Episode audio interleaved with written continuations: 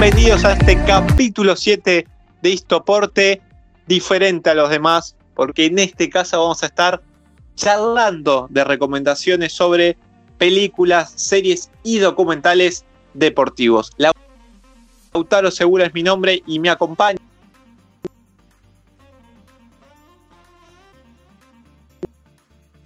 Muchas gracias, Lautaro.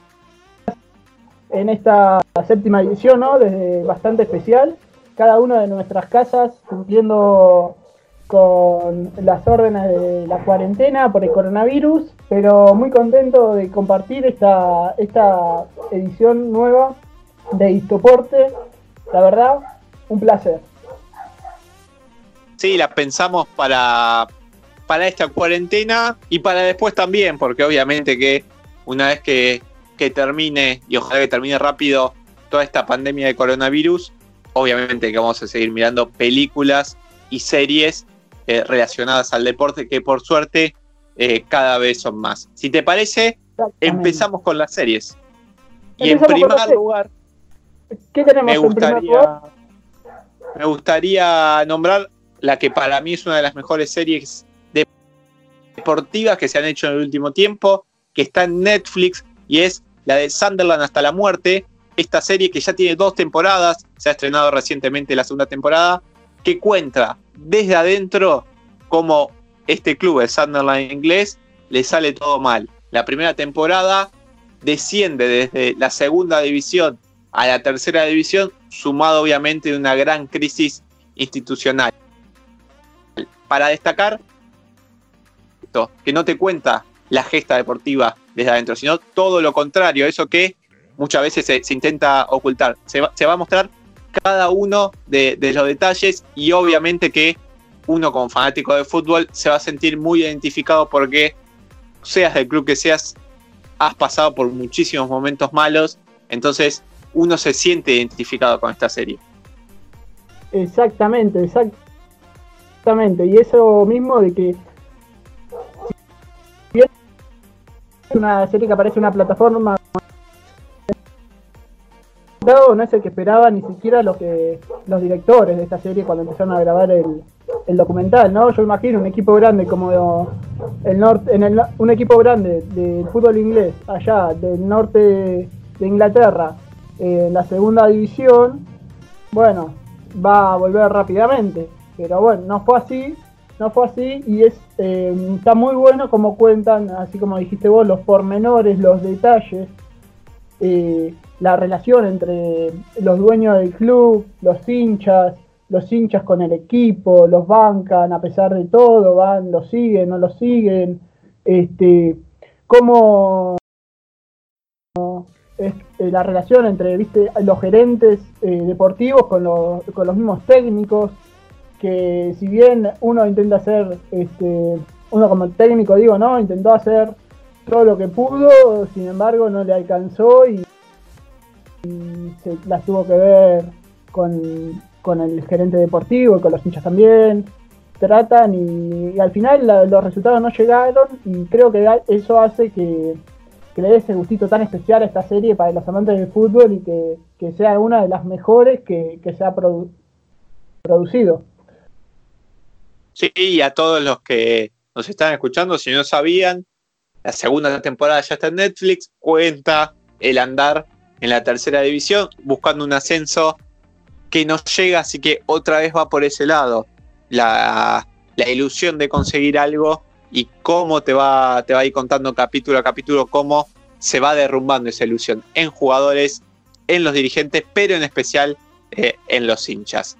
Pasamos a la segunda. pero mejoró un poquito, por lo menos no se fue a, la cuarta división esta vez con esta nueva temporada. No, este, obviamente, pero. No, pero bueno, que, que se haya quedado en las puertas del, ascenso a la Championship. Una lástima. Claro, claro, pero pensemos, este documental arranca con la ilusión inclusive de los propios productores de, que el Sunderland vuelva a primera división y termina la segunda temporada en la tercera división sin poder ascender a la segunda. Eh, Yo creo que si la verdad que iba a salir. No, pero bueno, increíblemente esta desgracia deportiva le, ha dado el éxito a, los productores y a los, eh, a los que idearon esta serie, que son hinchas del Sunderland, obviamente que quieren que ascienda, pero por lo menos dinero están haciendo con, con esta producción. Totalmente, totalmente. Los que sí están haciendo mucho dinero son los del Manchester City, que tienen su propia serie, no en Netflix, sino eh, en la plataforma de, Amazon, que cuenta esta temporada que hizo puntos récord el Manchester City en la Premier League, si bien no consiguió la Champions League, que era su, su, máximo objetivo, sí ganó de punta a punta eh, el torneo inglés. Y si bien es interesante, obviamente, ver los pormenores de, de, un club que ahora ha crecido muchísimo gracias a inversiones extranjeras, creo que lo más interesante que tiene esta serie es conocer el detrás de escena de Pep Guardiola. Es muy interesante escucharlo, es muy interesante escuchar a los jugadores que dicen de Pep Guardiola, cómo cuenta eh, preparación de partidos. La verdad que todo fanático de fútbol, especialmente aquellos que son fanáticos del entrenador catalán, no pueden perderse eh, esta gran serie que sigue el paso a paso de un Manchester City que hizo historia en el torneo inglés. Sí, exactamente. Ya desde esta última, digamos, última década, ya con, con el ascenso allá por el 2007, más o menos, que se utilizar primero con Robinho, después este, luego con, con el juego y hasta llegar a, creo yo, uno de los mejores técnicos, por lo menos después de dirigir ese Barcelona con Messi, Iniesta, Xavi, eh, del fútbol del fútbol mundial, ¿no? Y es este, está bueno poder conocer en detalle, como dijiste Lau, eh, cómo les les da a, los, a sus jugadores eh, el toque de, su táctica y, su estrategia para enfrentar los juegos y que, que no se pierda su estilo, ¿no? Porque los tres clubes donde estuvo dirigiendo, los tres eh, logró imponer su, estilo de juego. Sí, la verdad que Pep Guardiola, te guste o no, su, forma de, jugar,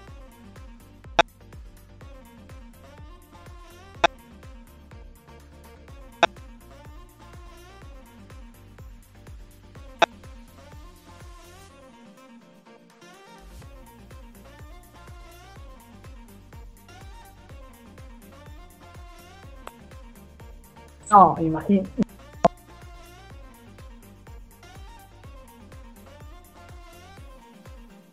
o con el Liverpool.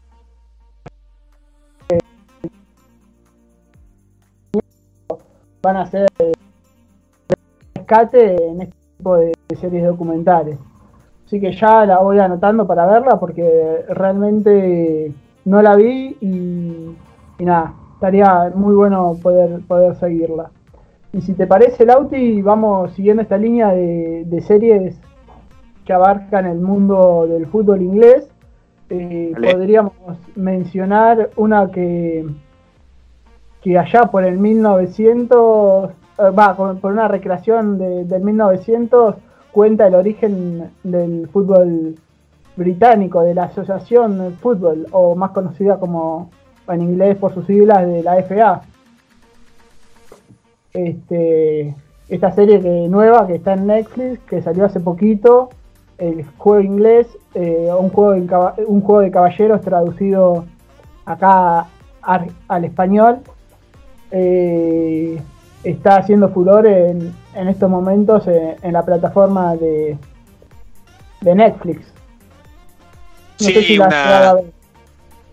una, serie que, que lo que yo más rescato es que cómo te muestra eh, lo que fue esa época. Si bien por momentos el argumento se va para otros lados más allá del fútbol, obviamente que también para acaparar un público más amplio, creo que lo más interesante es eso, es ver cómo era esa época. Para mí está muy bien recreada muchos detalles. Exactamente, ya desde la eh, desde las ideologías de clase, yendo más el vestuario mismo, la preparación de, los equipos para afrontar, digamos, el juego mismo, la ideología del juego está muy, muy bien recreada Este, eh, ¿Cómo es? Sobre todo porque hace esta comparación, esta diferencia entre el, juego de caballeros, digamos, o el juego de, las clases altas, que si bien fueron los que inventaron el, fútbol a grandes rasgos, podríamos decir, allá en las public school, eh, de a poco las clases bajas se, fueron apoderando, se fueron este, fueron entrando en este mundo nuevo deportivo del fútbol. Y muy bien, como decís vos, eh, es que lo cuenta. Está bueno también recordar hay detalles históricos reales. Una fiel copia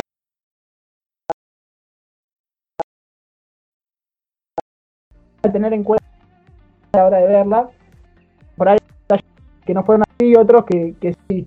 Como por ejemplo la existencia de los dos protagonistas rivales, podríamos decir, entre Suter, Fergus Suter, que viene el escocés, que viene a jugar al Darwin, el mismo lo trae el dueño de la fábrica de, esta ciudad, para afrontar la, la FA Cup, eh, la, la copa, una de las primeras copas del mundo, más antiguas, por no decir la más antigua del fútbol. Eh, a cambio de un de un dinero, de venir a jugar eh, por un puesto de trabajo, un, lugar para vivir, cosa que estaba mal vista en esa época de parte, bueno, del mundo del fútbol, en el mundo del fútbol, ¿no?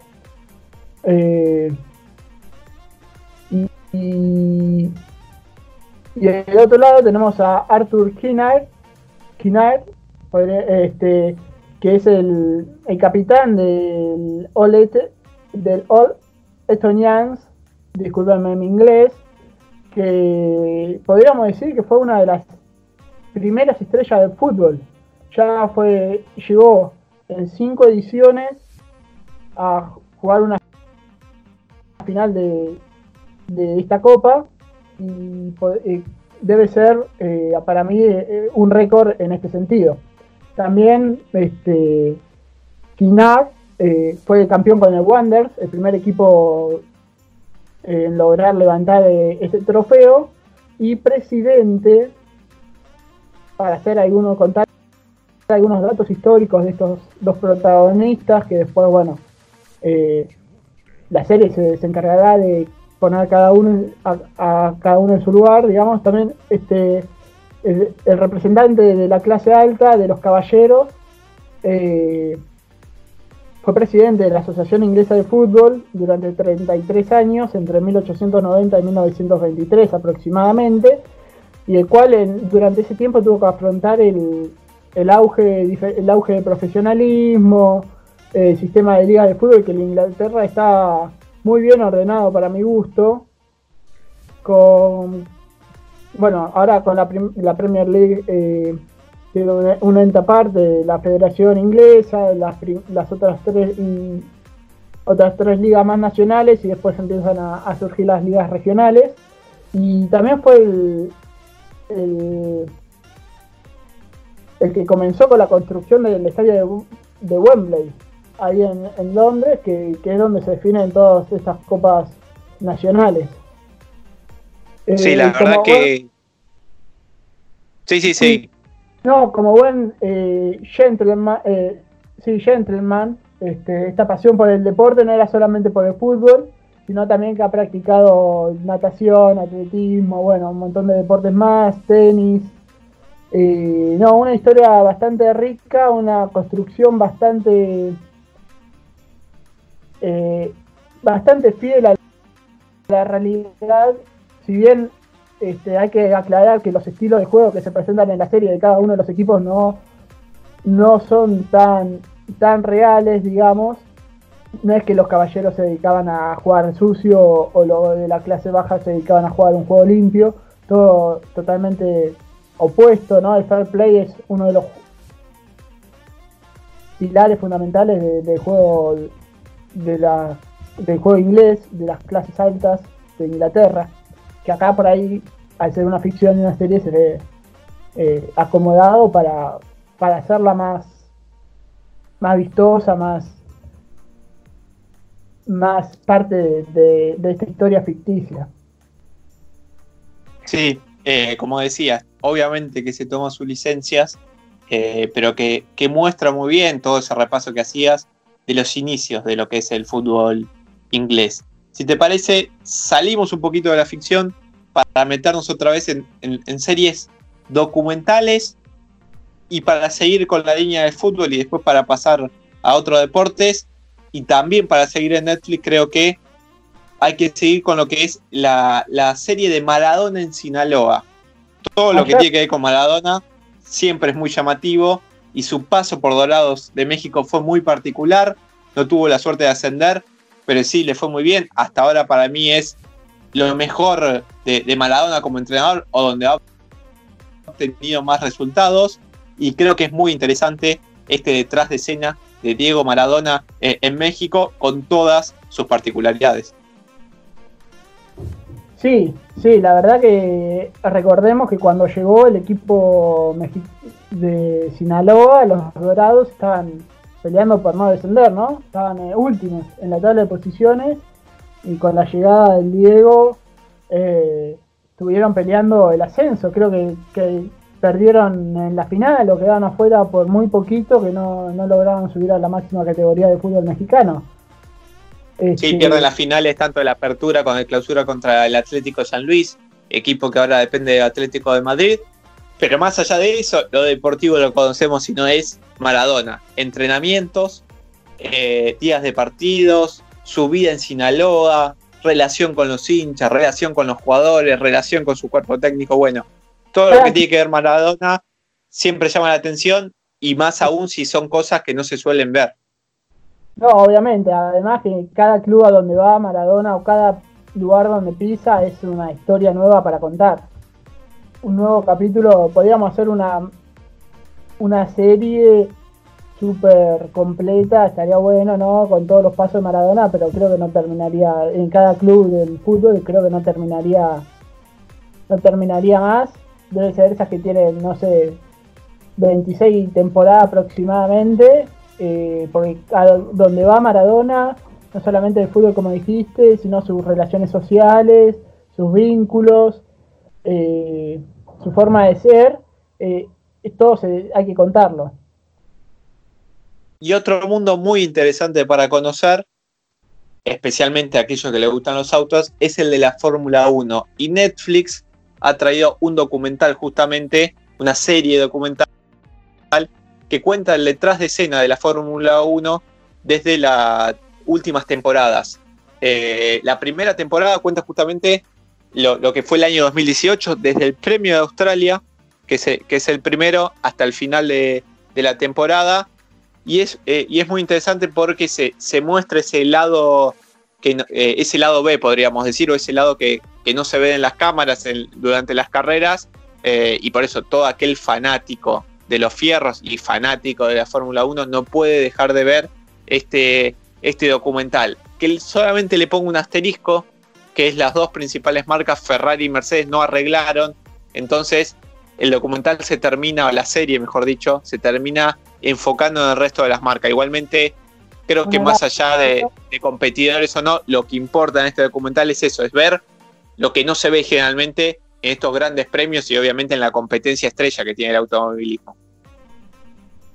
No, exactamente, como dijiste, Lau, este, lo importante acá es, resaltar ese tra de escena que hay, eh, no solamente, bueno, en este caso en la Fórmula 1, pero a partir de las series, todo el detrás de escena, todo eso que no se ve eh, domingo a domingo o fin de semana tras fin de semana y cómo se va ejecutando, tomando decisiones para, para llegar a, las carreras, cómo, son los vínculos entre los directores de la marca de automovilismo con, los corredores, cómo es su relación con el equipo, cómo preparan el mismo, los mismos autos, ¿no? Eso está, está muy lindo para ver y para, para también para aprender. Este, que, no es que es domingo a domingo empieza todo de nuevo, ¿no?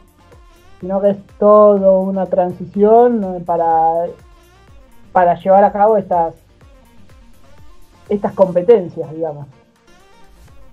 Y para cerrar, recomendaciones de series y para seguir en Netflix, otra gran serie que para mí, que, tiene la, la, N roja en relacionado al deporte, y también que se puede unir a la de Sunderland, es Los Perdedores o Losers, que cuenta justamente historias el día después de aquellos que, han fracasado en el mundo del deporte, que han tenido eh, algún mal día, una mala competencia que ha marcado no solo su carrera, sino su vida, es cómo es este detrás de escena. En un mundo en donde generalmente se destaca que le va bien, solamente las luces están puestas en los grandes campeones, está muy bueno que, se hayan tomado la, el tiempo para dedicarle una serie a los perdedores, que podríamos decir que somos todos, si bien ellos han tenido como grandes derrotas que lo han marcado, todos perdemos en todos los ámbitos, todos hemos perdido en el deporte y por eso se empatiza mucho con esta serie, esta gran serie que tiene Netflix desde hace varios años. Sí, no, no es todo, no es siempre ganar, siempre hay que, también hay que perder para, ganar y, está bueno contar estas historias, ¿no? Porque eh, es la vida, la vida misma, digamos, no es que campeón de, de juego olímpico es, nació así y nació campeón o con la destreza suficiente para llegar a, esa posición, sino que es un trabajo donde va a haber eh, caídas, va a haber eh, levantadas que van a ser más importantes o que van a hacer que ese triunfo tome más, más importancia de, la que tiene, ¿no?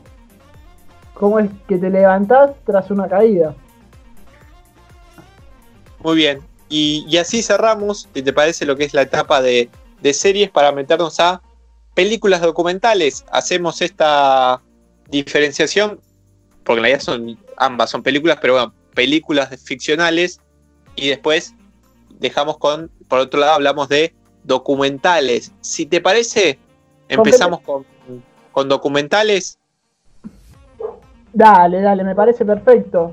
Yo acá, mira, eh, estos días estuve viendo Olimpia la película documental de 1936 de los Juegos Olímpicos de Berlín. Creo que si, no es una de las pioneras en, ser eh, una película documental eh, narrada en la historia deportiva, pega en el palo. Pero bueno, no sé si la has llegado a ver, Lauti. Eh, vi partes. Para ser sincero, vi, algunas partes.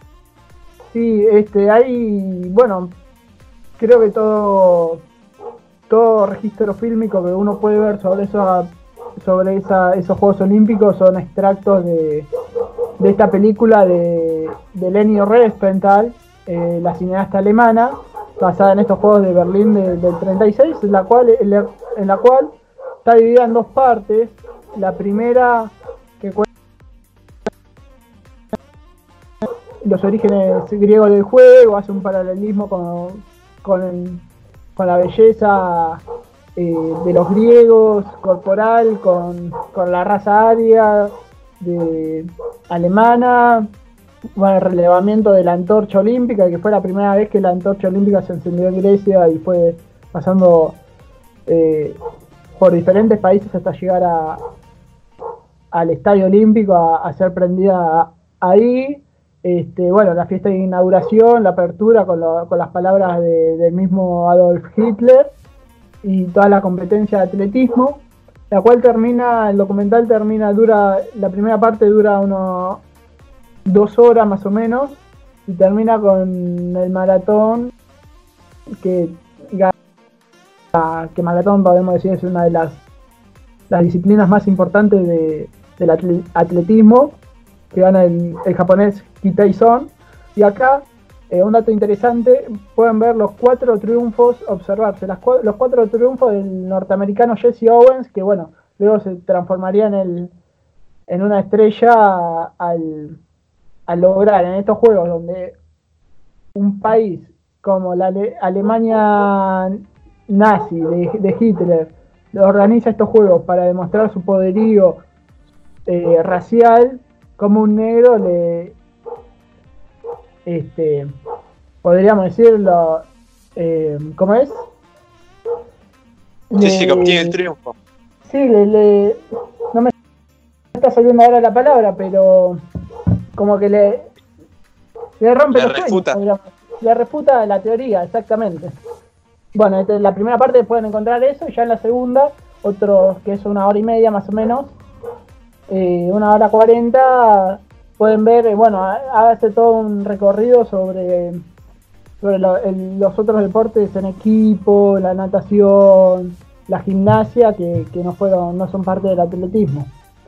Este, y si bien fue una película bastante controversial, de hecho la, la cineasta Leni Riefenstahl eh, es bastante controversial porque se, le, se dice que, que fue contratada para generar, bueno, propaganda a partir de generar una propaganda nacionalista de, de las políticas alemanas, pero para otros fue eh, la consideran a esta película como una, una avanzada de- del cine contemporáneo, ya que se empezó a, a tomar eh, técnicas totalmente nuevas en el mundo del cine, digamos, como por ejemplo hay primerísimos primeros planos o cortes abruptos que, que se hacen en medio de la filmación, o filmar al público que no era muy, muy común en ese momento. De hecho, hasta la cámara lenta fue, fue utilizada en este, en este documental. La verdad que le tardó dos años en, eh, en editar y en componer, ya sea con la música, con los cortes, eh, para crear esta, esta obra de arte de- del deporte y, y el cine. De hecho, ganó en el año 60 eh, fue galardonada como una de las 10 mejores películas de todos los tiempos. Además Sí, de, todo- una pe- de una un montón de película- más, sobre todo se le otorgó una medalla de oro olímpica del Comité Internacional. Y una película que, que todo fanático del deporte y de los Juegos Olímpicos debe ver, pero que también a aquello que le interesa la historia sirve un poco también para ver lo que decías, el poder que ha tenido el, el- el gobierno de, de Adolf Hitler en, en Alemania con los medios de comunicación, la famosa propaganda nazi. Entonces. ¿y cuántos avances se han hecho en la manera de comunicar eh, eh, en, en ese periodo? Lamentablemente con intenciones eh, de, obviamente de querer imponer lo que era la ideología nazi de una superioridad aria. Pero justamente es interesante ver cómo se utilizaba la- los medios de, comunicación, en este caso las producciones audiovisuales como una película. Exactamente, exactamente. Es eh, algo totalmente interesante y nuevo también, porque de hecho el cine se empieza a crear eh, en, esos, en esos tiempos, ¿no? Este, ya si quieren podemos ir con otra película documental, un poco más eh, más actual, de los 80 más o menos, que se llama Red Army, del director Gabe Polsky, que salió en el 2014. Y también, hablando de ideologías y maneras de ver el mundo, este documental cuenta la historia del equipo nacional de hockey sobre hielo de la Unión Soviética. Es un documental muy interesante que se puede ver eh, por Google, por internet, este, en donde detalla, viste, el vínculo que hay entre este el deporte y en cómo se, se van generando los deportistas soviéticos con el con la, el chip en la cabeza de ganar, eh, con la misma política y llevar a cabo las ideologías a través del deporte, digamos, si el deporte le va bien, porque a la política le va bien. Eh, contar desde otro punto de vista también este, esta relación, ¿no? Eh, o esta guerra fría llevada o traspolada a- al deporte mismo. Bien, Eh, sí, la verdad. Sí, interesante también ver eh, esta realidad de, los años soviéticos de, que tuvo la Unión Soviética justamente, que ahora está dividido en muchísimos países, pero bueno, que el deporte importancia porque justamente que le vaya bien en el deporte significaba para ellos que le va bien en el mundo, esa competencia que tenía con los Estados Unidos. Exactamente, exactamente. De hecho, recordemos que los Juegos Olímpicos de Moscú han sido, en el medio de la Guerra Fría, han sido boicoteados por el bloque capitalista y lo mismo quisieron hacer los soviéticos o el bloque comunista en los Juegos Olímpicos de Los Ángeles. Bien, este, si, si querés te... Sí, decí. Sí, sí. Facu. Sí. No, no, te decía que nada, está bueno poder observar este cómo es este caso, bueno, la política se, se va transponiendo en diferentes ámbitos de culturales. Bien.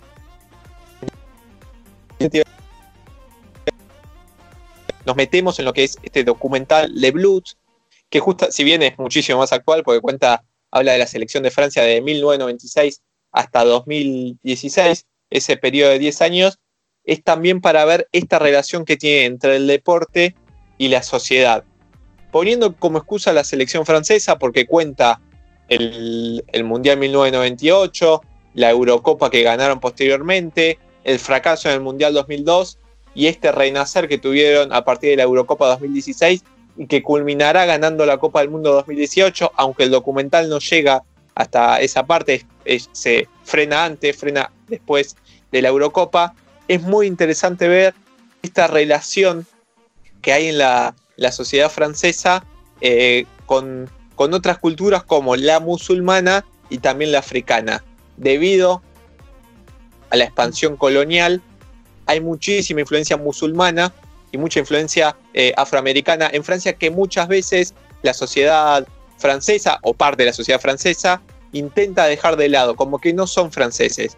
Entonces es interesante cómo en éxito deportivo, donde la selección está eh, plagada en un 90% o de negros o de musulmanes, como Zinedine Zidane, es ahí como, bueno, se los pone arriba de un pedestal, pero por apenas eh, unos días o, lo que dura esa alegría, porque después entra otra vez en conflicto. Y cuando hay una derrota fuerte deportiva, como lo fue el Mundial 2002, en donde Francia queda afuera en primera ronda, que venía de ser campeón mundial y campeón europeo, bueno, se vuelve a cuestionar. Entonces, es una trama muy interesante, porque a partir del fútbol se puede explicar lo que vive, esa tensión constante que vive la sociedad francesa y cómo esas minorías intentan todo el tiempo luchar por ser reconocidas y por tener mismos derechos y por no ser miradas de lado. También es muy interesante porque le dedica parte de lo que es el, documental a la relación que tiene con Argelia, Argelia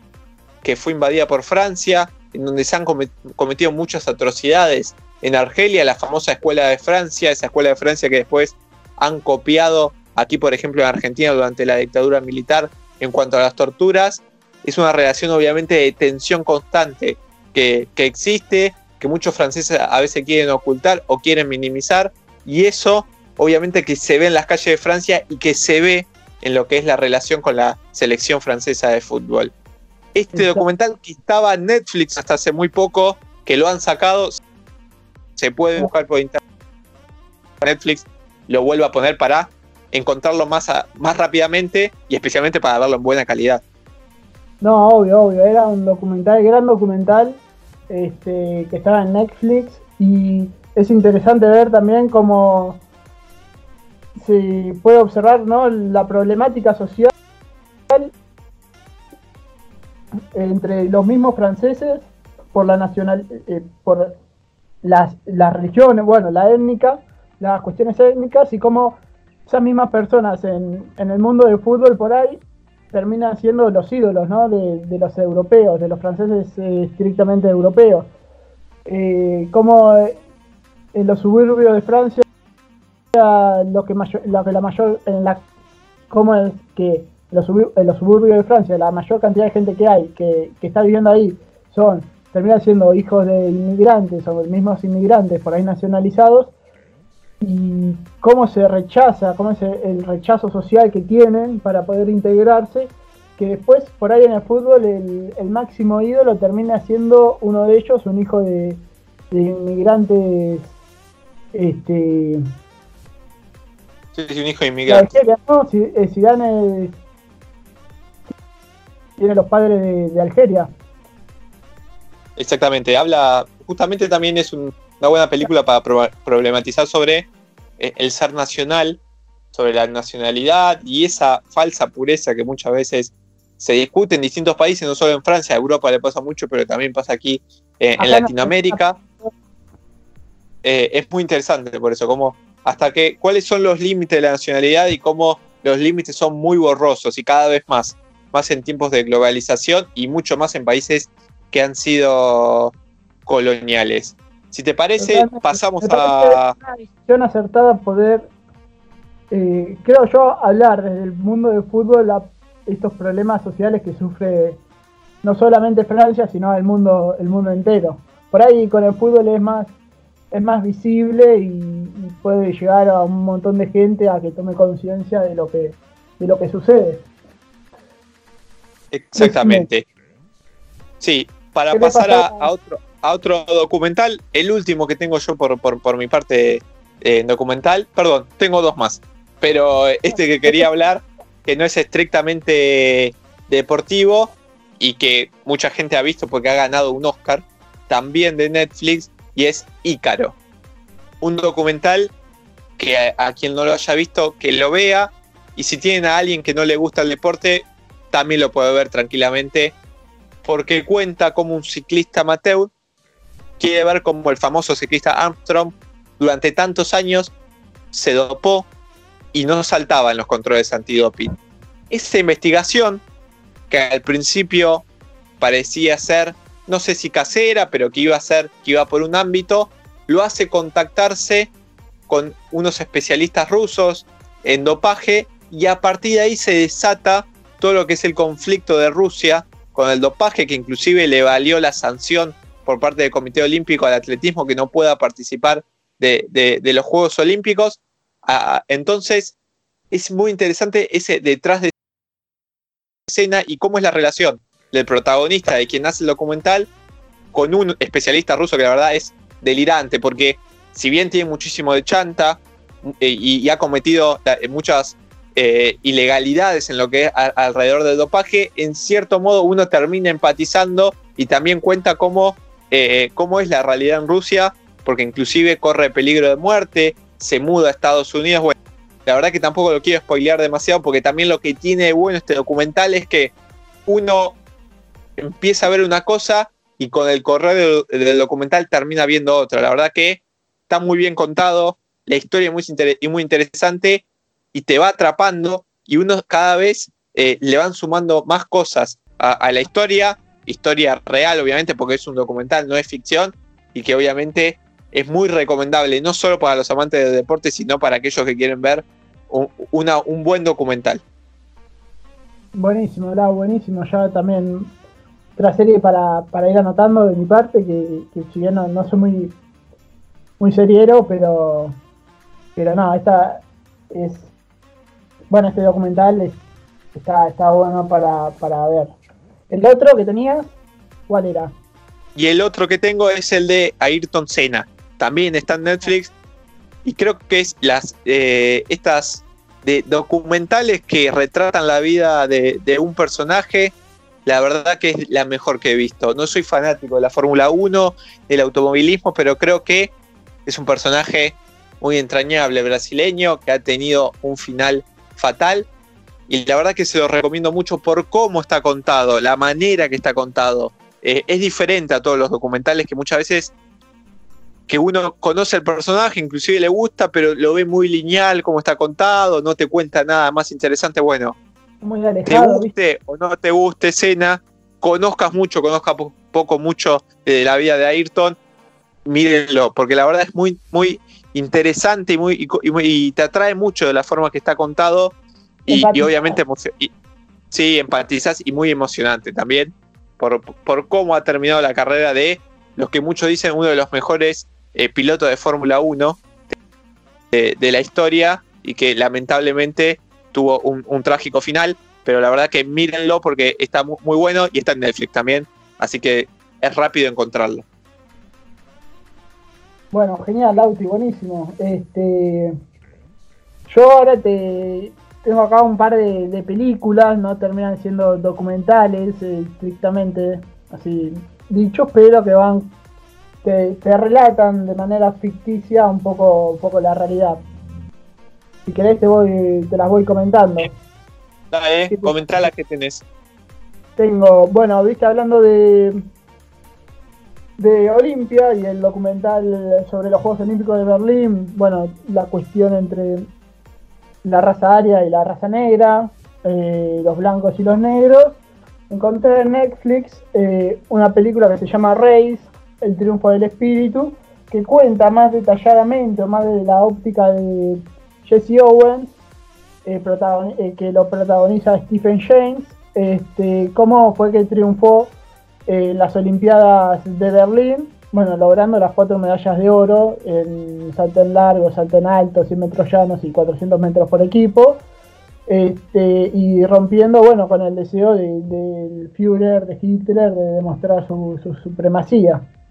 Este, está, está bueno porque, bueno, Race eh, tiene dos significados en inglés, no solamente significa, bueno, carrera, competencia, sino también raza y juega, el nombre juega con esta dualidad que se da entre la raza y, la competencia por demostrar, bueno, los blancos no son los mejores, no son la raza aria, no, hay nadie que sea ario o superior al resto, digamos. Y también cuenta bastante interesante como Jesse Owens este, tuvo que viajar, antes de viajar, bueno, si bien tenía que a partir de, de su carrera como deportista, logra ser, aceptado en la Universidad de Hoyo, dejó Hoyo, este, y como a partir de, bueno, es el encargado de, tener que llevarle la comida a la familia, una familia numerosa, eh, afroamericana, de bajos recursos, este, pero como antes de viajar tiene que tomar la decisión de sumarse al dilema planteado por la Asociación del Avance de la Gente de Color, este, que querían plantear eh, el boicot, digamos, de las minorías oprimidas a, a, este evento de los Juegos Olímpicos. Este, y si bien Owens no va y logra el triunfo y la fama, bueno, ser el campeón olímpico, lograr cuatro medallas en un mismo juego olímpico no, no todo el mundo lo logra. tiene ahora con Michael Phelps y son contados con los dedos de la mano los que logran obtener más de una medalla en un, en un mismo juego olímpico.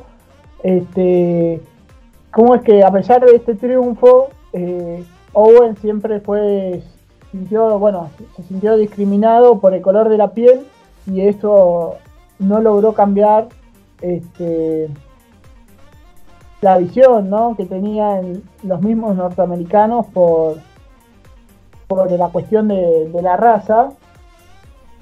Eh, como ya veníamos como ya venimos mencionando, no es solamente, es más un problema global, estos sociales, y es interesante como te cuenta este, este otro lado, este, así que también muy recomendada para, ver este, esta película que se llama El triunfo del espíritu del 2016. Es una película de Stephen Hawking, Hopkins, este, que es, bueno, suma unos cuantos puntitos, no, es interesante. Después otra película este, súper interesante que cuenta una historia bastante particular es la del escocés volador. No sé si la, la ubicás, Lauti. Sí. Cuenta la historia del ciclista escocés Gray Mowbray, que es un bueno deportista británico que terminó compitiendo en ciclismo de pista a partir de la creación de una bicicleta con parte de, un lavarropas, es increíble. Este, y bueno, esta película va contando cómo de sus inicios, empezaba a tomar el gusto por la bicicleta, si bien tiene un, a pesar de su trastorno que sufre un desorden bipolar, eh, logra sobreponerse y, bueno, abre, abre una tienda de bicicletas, este, si no le va mal, trata de, hacer lo que puede para, para sobrevivir, para sobrellevarlo y cómo, cómo eso, bueno, va contando su historia de superación hasta lograr sin tener los recursos necesarios para poder competir, lograr eh, competir eh, a nivel mundial por la por la Unión de Internacional de Ciclistas, la cual eh, la federación está no, no ve con buenos ojos su participación. Sin embargo, bueno, terminó triunfando en la década del 90. Este, bastante interesante esta película de, el escocés volador. Del lado del ciclismo. Ya tenemos atletismo, ciclismo. Si te parece. si querés, bien, bien. ¿Agregás otro deporte? ¿Tenés otro vos para agregar? Entonces, si querés, te puedo agregar tenis. Pero lo que quieras. Agrega, agrega el tenis, dale.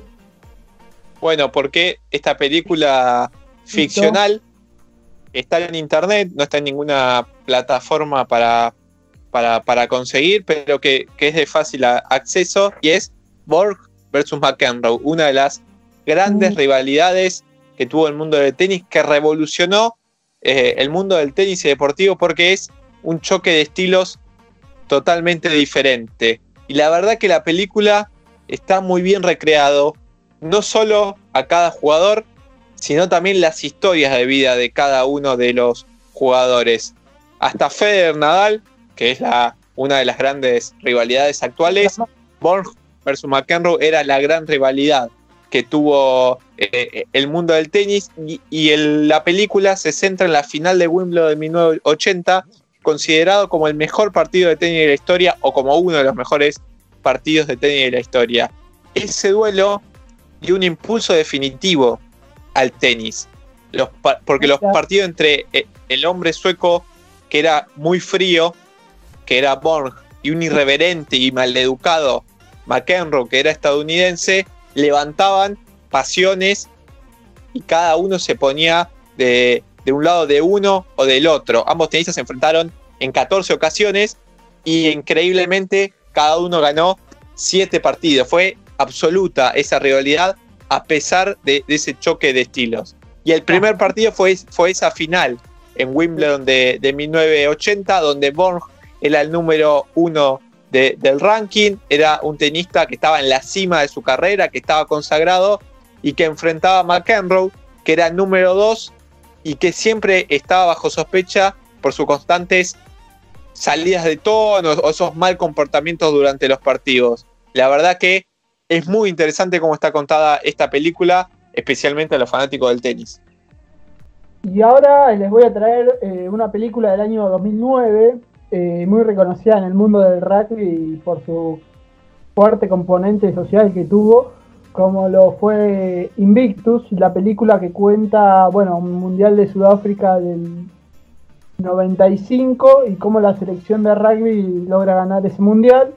Este, pero además con el trasfondo social que conlleva luego de que la sociedad sudafricana logra, logre salir del apartheid este régimen impuesto, bueno, de la colonia británica, no solamente a Sudáfrica, sino a otras colonias eh, que tenían alrededor del mundo, en donde la raza blanca básicamente era, tenía más derechos eh, y más poder que sobre que eh, la raza negra.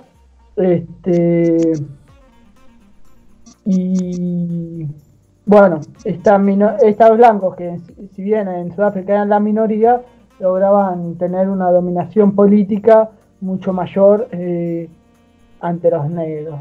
Y si bien eso se terminó, eh, una vez que Mandela logró la presidencia allá por el 94, o sea, esta bastante reciente. En la década 90 se, se logra abolir el apartheid y, y bueno, este, a pesar de, eso, la imagínate que los negros se juntaban a ver los partidos de rugby de la selección sudafricana para hinchar por el rival en contra de su propio equipo selectivo, digamos. Todo esto se, viene, bueno, por este tema de la parte y, es increíble, esta, esta película cuenta como a partir del 95 con el Mundial de Sudáfrica, el presidente Nelson Mandela, eh, un reconocido activista político de, la raza negra, logra eh, a partir de, del rugby eh, trazar puentes junto al capitán Pienar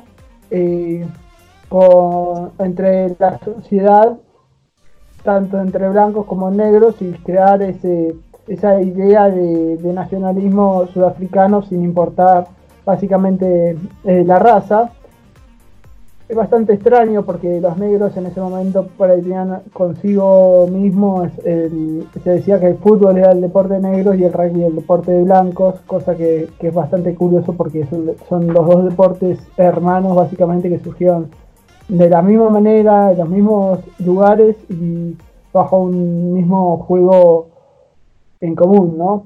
Bastante general.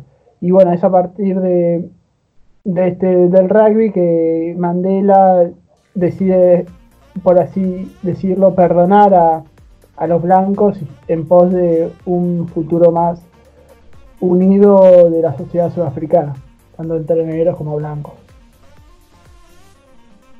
Sí, la verdad que es una película que, ha dejado su huella, muy reconocida, con muy buenas actuaciones. Eh, Morgan Freeman haciendo de, de Mandela, que bueno, justamente es un poco de esos documentales que, nombramos cuenta esto, de la relación entre el deporte y el fútbol, la, dureza de la apartheid eh, en Sudáfrica, cómo los negros, a pesar de que eran más, eran tomados como personas de segunda, bueno, ha cambiado eso, ha logrado cambiar eso a través de la figura de Mandela y el Mundial de Rugby y el deporte de rugby, que era considerado para blancos, terminó siendo un elemento de unión y también lo que viene a proponer Mandela, algo que que vos decís es, bueno, la idea no es que ahora los negros dominen y que los blancos pasen a sufrir lo mismo que los negros, sino lograr una sociedad más justa, que es la idea lo que siempre pedían los negros eh, en Sudáfrica. Exactamente, Lauti, exactamente, es así, como lo decís. Eh, y ahora vamos a seguimos andando por eh, las películas deportivas y vamos a te voy a llevar a una película bastante norteamericana que, habla sobre el béisbol deporte, uno de los deportes eh, tradicionales, tanto de Estados Unidos como de, las islas del Caribe, sobre todo. Y bueno, eh, vamos a contar un poco la historia de Moneyball, el juego de la fortuna, en la cual eh, cuenta la historia real de Billy Bain, que es el gerente general del equipo de Oakland Athletic de la Major League Baseball, o sea, la MLB, este, que este exjugador de béisbol profesional era, fue exjugador este, a partir de las derrotas de, ante, ante el equipo de Nueva York en el 2001, contrata eh, a partir de su, podríamos decir así, su mano derecha de los del mundo de los negocios y el deporte, eh, empieza a contratar jugadores no tan reconocidos para la liga de béisbol, pero con altas estadísticas. Iban en contra de la contratación habitual de ese entonces, que tenían los, los cazatalentos o que tienen los cazatalentos, y trataban de fichar jugadores de que por ahí estaban en, ligas más bajas o por ahí no eran profesionales, pero con una fuerte y una gran y fuertes estadísticas a su favor. Y es de esa manera como a través, bueno, esta película, El Juego de la Fortuna, cuenta más o menos esta historia y cómo logran eh, hacerse con, con el triunfo eh, lograr bueno, una gran cantidad de partidos consecutivos este, con la victoria. Y, y bueno, este, cómo se impone esta mirada nueva a través de los fichajes, en el, bueno, en este caso el béisbol, en un, en un club que estaba completamente cuasi destruido, eh, con este cambio de timón logra imponerse ante, ante el resto. Es una curiosidad, en unos capítulos nuevos últimos de Los Simpsons hacen una referencia a esta película cuando Lisa se pone en, eh, en directora en, en, el cargo de director técnica del equipo de los chicos de, Springfield, digamos, de la, de la, escuela, y empieza a, armar equipos según las estadísticas de cada uno de los, bueno, de los jugadores.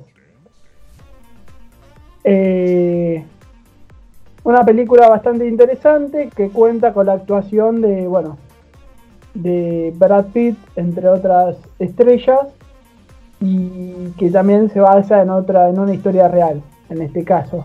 Luego, bueno, este Vinny Baines iba a pasar a Billy Baines iba a pasar a ser eh, propietario del Barnsley, viste, del equipo de la que está en el, en el Championship de Inglaterra. Dato curioso para histórico para, para los, los oyentes.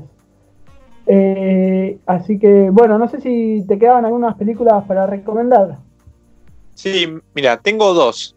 Una muy parecida a la de McEnroe contra Borg, y en este caso en el mundo del automovilismo, que es Rush, Pasión y Gloria, que cuenta la historia de un inglés, James Hunt, muy conocido, y el austríaco Nicky Lauda, una leyenda del automovilismo, que se destacaron en los años 70 por su rivalidad en la Fórmula 1 y comparten esa rivalidad no solo dentro de la pista, sino también fuera. Muy diferente las personalidades de cada uno, igual que ocurría con Borg y McEnroe. Entonces se centra la película principalmente en lo que fue la, temporada de 1976, en donde compitieron fuertemente eh, ambos por el título y eh, obviamente que también eh, se centra en el accidente sufrido por Lauda en el Gran Premio de Alemania de 1976. Una película que está muy buena, muy hollywoodense, hay que decirlo, pero que te guste o no el automovilismo, te atrapa la historia, hay muy, muy buenas actuaciones y, la verdad que eh, es bueno para ver también para meterte un mundo que tal vez no es tan conocido, aquellos que no somos tan del automovilismo, o inclusive aquellos que son del automovilismo, pero bueno, son más de lo actual, eh, de, ver cómo fue esta rivalidad dentro y fuera, repito, de las pistas eh, en los años 70 entre Nicky Lauda y eh, James Hunt. La verdad que una película que se consigue muy fácil por, por internet y la verdad que vale la pena verla. Y mi última recomendación no tiene que ver con algo que pasó, pero sí trabaja un futbolista y trabaja haciendo de él, que es buscando a Eric. La verdad que es una película excelente. A, mí me encanta inclusive la premisa, también siendo futbolero, y la verdad es una película que te atrapa de principio a fin y que inclusive tiene su momento de emoción. Cuenta la vida de un hombre que se derrumbó en su vida de que su esposa lo dejó. A sus dos hijos adolescentes, él les importa muy poco. Su trabajo en la oficina, trabaja en el correo, es cada vez más frustrante para él y encima termina en el hospital después de un accidente. Una noche, que fuma marihuana, tiene una visión de un jugador favorito suyo de Manchester United en ese momento, que es nada más y nada menos que el gran Eric Cantona. Entonces, como una especie de amigo imaginario Cantona, que actúa Cantona, vale la pena aclararlo, le empieza a ayudar para intentar ordenar su vida junto a, su hija. La verdad que es una película que parece bizarra en lo que es la, la idea, pero que la verdad que está muy bien hecha y que esté Eric Cantona actuando, la verdad que eh, es lo que le agrega eh, ese plus a esta película que merece ser vista, que tiene mucho de comedia, pero que también tiene lo suyo de drama. Obvio, obvio que sí. La verdad que es una peliculaza, por, por así decirlo, está buscando a Eric. Este, sobre todo porque hace bueno, eh, hay un juego entre. En un, hay una escena que transcurre en un bar.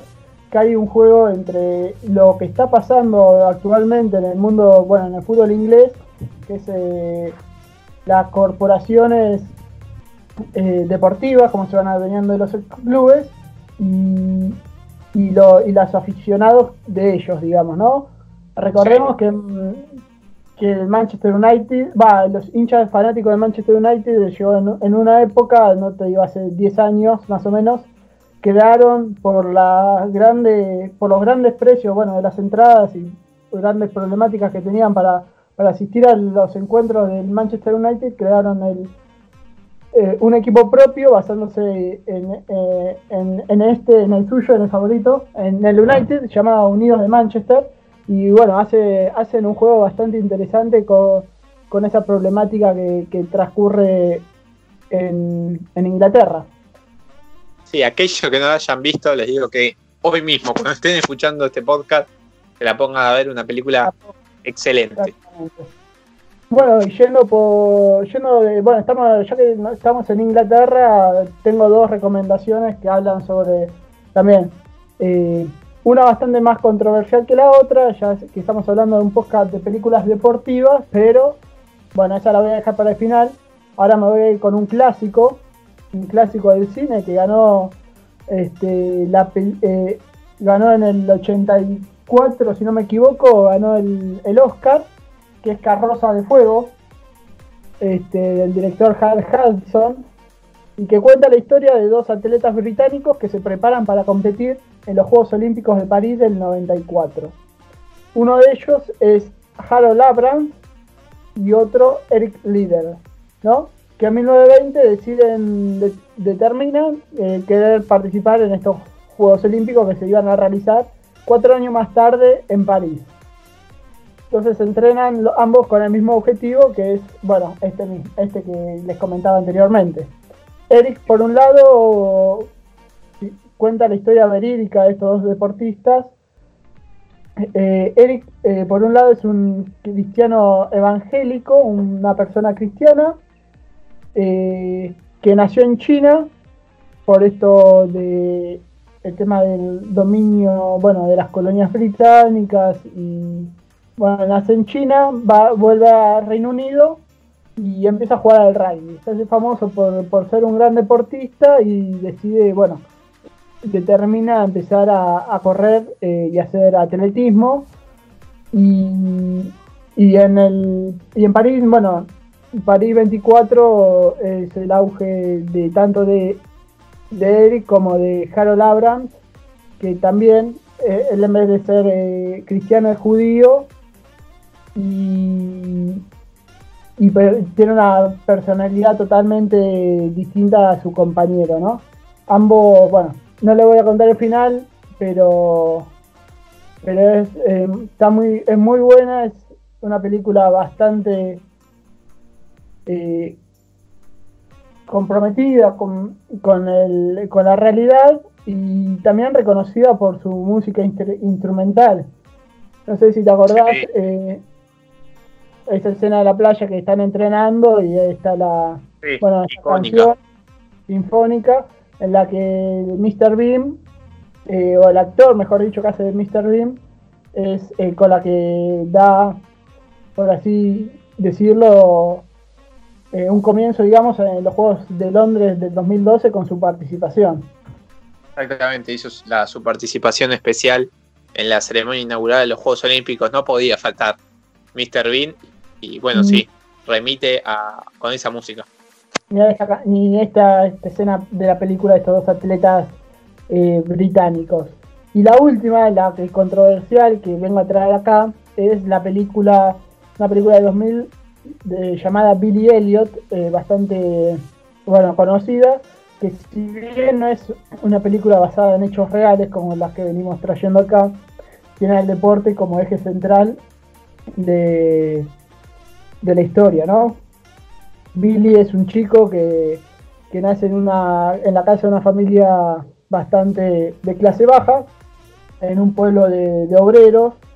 Padre vive con su padre, su hermano mayor y su abuela. Este, ambos son mineros, son obreros de eh, obreros londinenses que bueno justo esta película se desarrolla en la huelga que tuvieron los mineros este, del Reino Unido entre el 84 y el 85 y Billy es mandado por su padre a practicar deporte. Este deporte va a ser el boxeo. Es un deporte que también hacía su propio progenitor. Y un deporte que no le gustaba, que detestaba. Por eso decide hacer a, escondidas de, su padre empezar a hacer baile.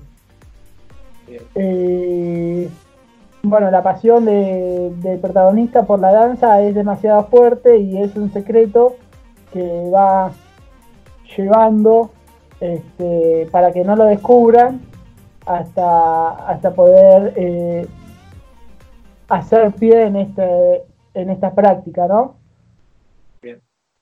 Este, así que bueno, esta es la, la última película que traigo al podcast de Histoporte. Vamos a ver qué si me la dejan pasar, que si bien es una película, ya lo dije, basada en hechos reales, lo tiene a la actividad deportiva en el centro de la escena. Este, así que nada, curiosamente este, el actor que lo interpreta no solamente es actor, sino que también es bailarín, así que es, bueno, una gran película para, para mirar también. Bien, y también esas películas que también se pueden compartir tal vez con gente que no, le gusta tanto el deporte. También sirven para esto, esta, este tipo de películas. Sí, también. Exactamente, Lauti. Bien.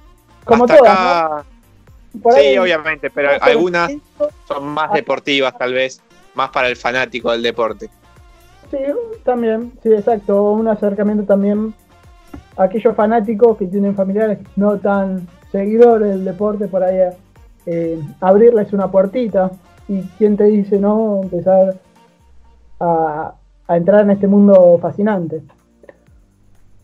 Bien, si te parece, vamos cerrando acá este capítulo 7 de Listoporte Podcast, especial, diferente a los otros, donde contamos historias. Esta vez te traemos películas, series, eh, te trajimos, mejor dicho, en pasado, películas, series donde cuentan historias deportivas eh, y que puedas disfrutar en estos tiempos de cuarentena y si cuando lo estás escuchando ya pasó la cuarentena, en cualquier momento en donde puedas relajarte un poco y ponerte a ver alguna película o serie.